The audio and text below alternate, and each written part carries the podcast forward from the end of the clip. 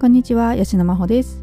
えー、今までですね仏像の見方ということでですね、えー、仏菩薩明王天部ってね、えー、お話ししてきたんですけどまああの前回の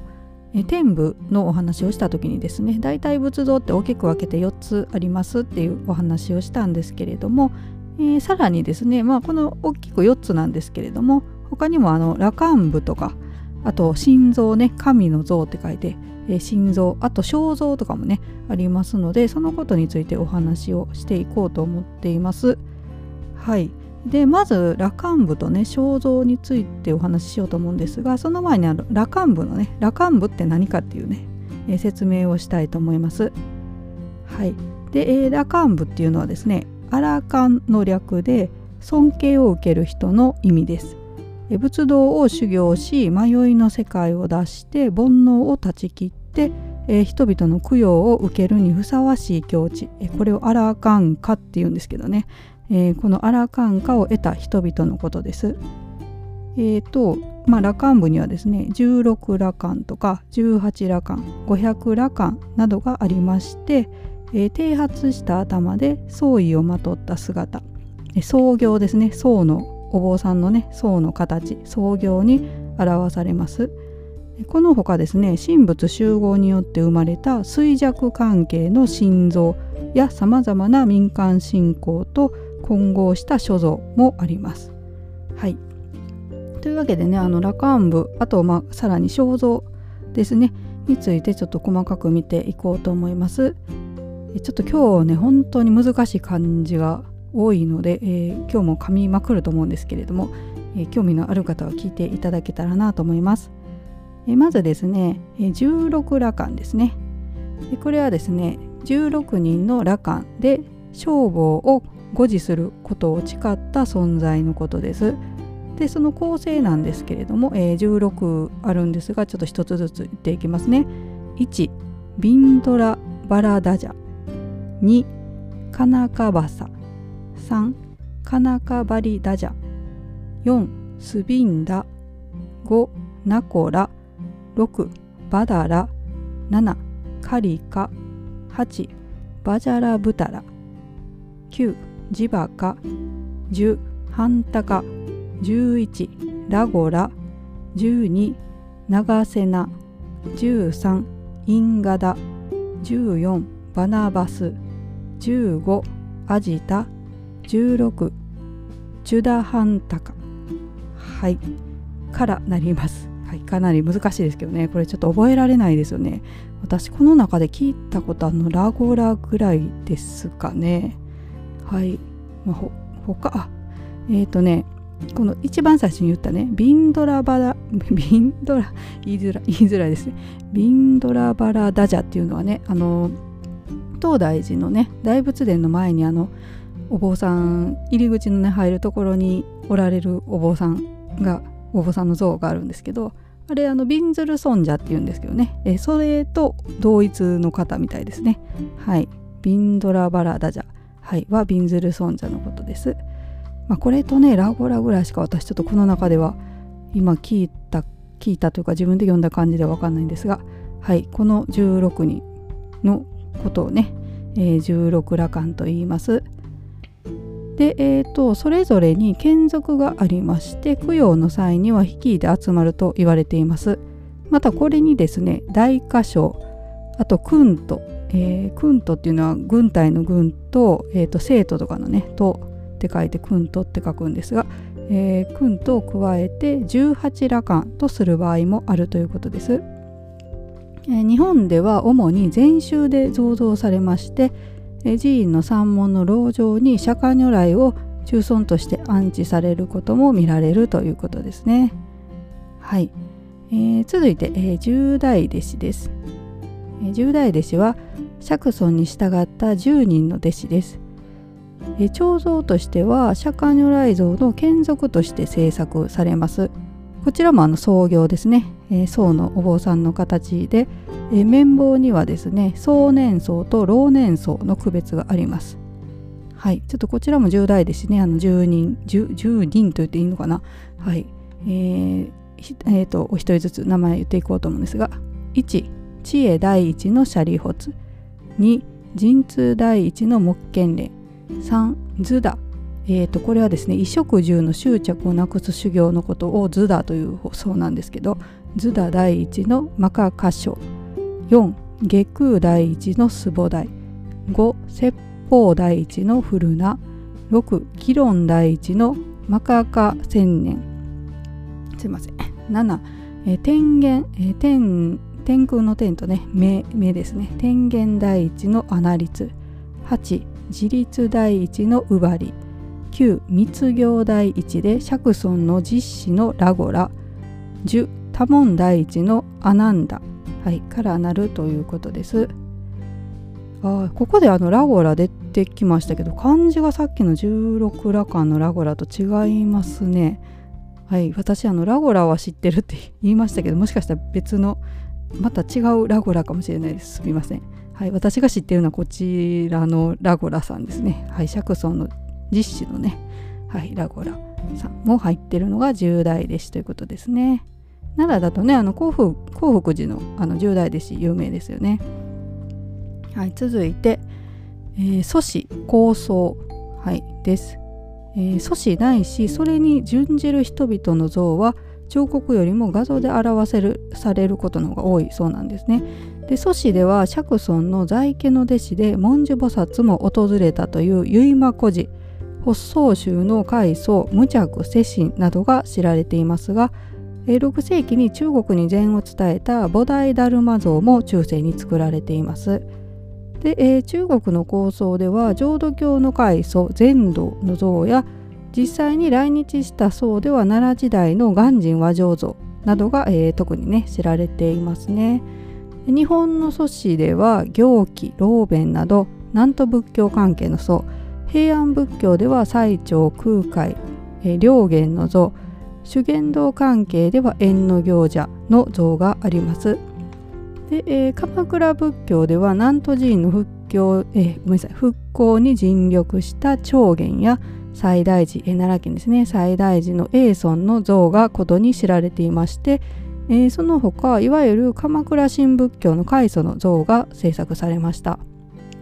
で、えー、この他日本の仏教史で最も重要視された人物の一人として、えー、聖徳太子がありますねで、えー、太子が観音の化身とされたり南学絵師の後身とされるなど、え自身が信仰の対象ともなりその肖像も宗派を超えて多数制作されました。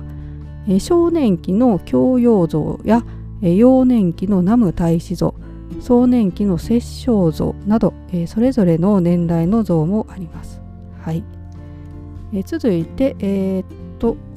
そうですね。羅漢部と肖像では最後になるんですけれども鎮像というね、はい、のをご紹介したいと思います。鎮像ってね漢字がね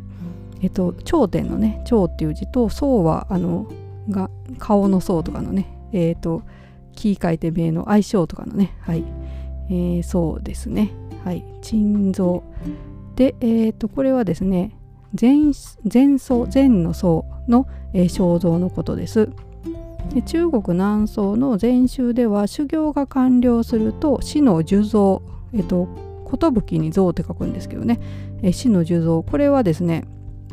えっと、生前に制作された肖像のことをね樹像というそうなんですがこれが授けられました。はい、こうやってまあ授けることを印人というそうですが、はい、ちょっと難しいですけどね。はい、でまた法営においては祖師や死の画像がかけられたということです。でこのような目的で制作された肖像を鎮像と呼ぶということです。単に鎮蔵という場合には画像のことを指しまして彫刻の場合には鎮蔵彫刻と呼んでいるということです。で彫刻は蔵主、えーと、像の主って書いてお像のね主蔵主ゆかりの達中の海山堂などに安置される例が多いということですね。でその形式は創意、はい、宋の衣と、えー、袈裟をつけて極録と呼ばれる椅子に座っています。とりわけ臨済宗で盛んに制作されたということです。はい、えー、というわけでね、えー、今羅漢部と肖像についてお話ししました。で、えー、と続いて心臓ですね。神の像と書いて心臓です。でまず心臓っていうのはねどういったものか説明したいと思うんですが、えー、これはですね日本古来の神への信仰においては具体的な礼拝対象を持たなかったとされますで、えー、奈良時代の八幡市に始まる神仏集合をきっかけとしまして心臓が制作されるようになったと見られていますはい、まあねあの神道ってねあのそういうお像って作らないですけどね具体的にはね、えー、でもこうこういってあの奈良時代のね神仏集合によってですね八幡神から、えー、作られるようになっていったということですね。で、えー、奈良時代の作例は伝わらないものの平安時代前期の制作になる当時の、えー、八幡三神像これ京都ですね。とかあと松尾大社の三神像。はい、こちらも京都ですが伝わっています。心臓は当初は仏像の姿を借りながら成立しまして次第に独自の形式が生み出されていったものと考えられています。心臓の形にはですね仏像のような規定がなくて貴族の側体姿や女房姿あと武装心や同業、えーと、子供のね児童とかの銅ですね同業あと創業など様々あります制作技法は一般的に仏像に比べて簡素な傾向にありまして一木造りのものも多いということですね。はい、というわけであのこれから心臓をもうちょっと細かく見ていこうと思うんですが、えそれにプラスですね、え道教の尊楽を、え仏教に取り込んだとみられる十王も一緒に最後紹介しようと思います。でまず創業は、え八幡神ですね。はい、八幡神は武前国大分県ですねの宇佐八幡宮に祀られる神で東大寺大仏造立に協力した功などによりまして中央に進出するとともに仏教とも早くに、えー、深く結びついたと見られていまして菩薩号も授けられました神の中では最も早く造形化が行われて遅くとも平安前期には制作されていたということです。でその造用はですね創業で袈裟をつけた姿で綿棒には老僧と壮年僧の両方がありましてこの姿の像を創業八幡神と呼びます。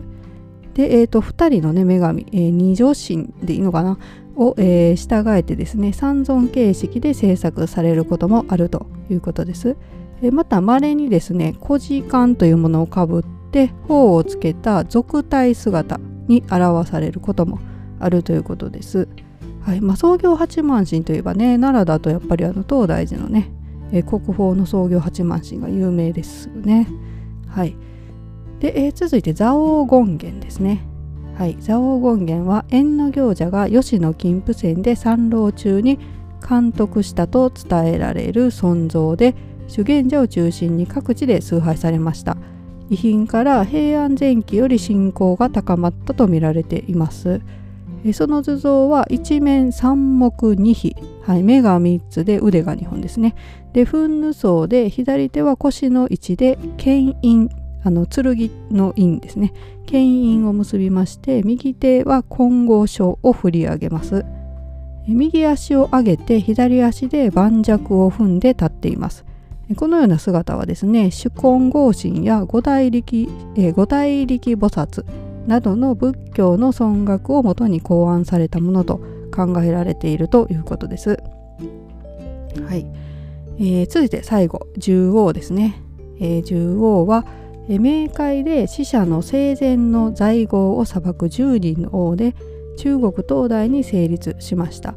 死者は初七日に信仰王二七日に諸行王三七日に想定王四七日に五冠王五七日に縁羅王これ閻魔王のことですね縁羅王無七日に返上王七七日、えー、と四十九日のことですが七七日に泰山王、えー、百日日に平等王一周期に年王、えー、三周期に五道天輪王の裁きを受けると、はい、されていました。されていましたじゃないですよねされますされたはい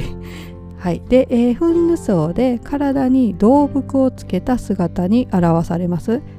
日本では平安中期にはすでにもたらされていまして地獄と結びついて信仰されました。特に閻魔王は冥界の王とされるとともに地蔵菩薩と集合して信仰されたということです。はい。えー、奈良だとねあの白豪寺が有名ですよね。私も白豪寺にねこの閻魔をえーと、他のねお像も一緒に見に行きましたけれどもね。はい、えー、というわけで、えー、今日はですね、えー、羅漢部肖像あと心臓にねついてお話をしてみました。これでですね大体あの仏像のね尊額の説明はしましたので、えーと、次仏像についてお話しすることがありましたらですねあの仏像のま姿形あの印とかねはい、あと手に持ってるもののこととかね座ってるものとか、はい、その辺りについてまたお話できたらなと思っています。はい、というわけで、えー、今日はこの辺で失礼します。それではまた。さようなら。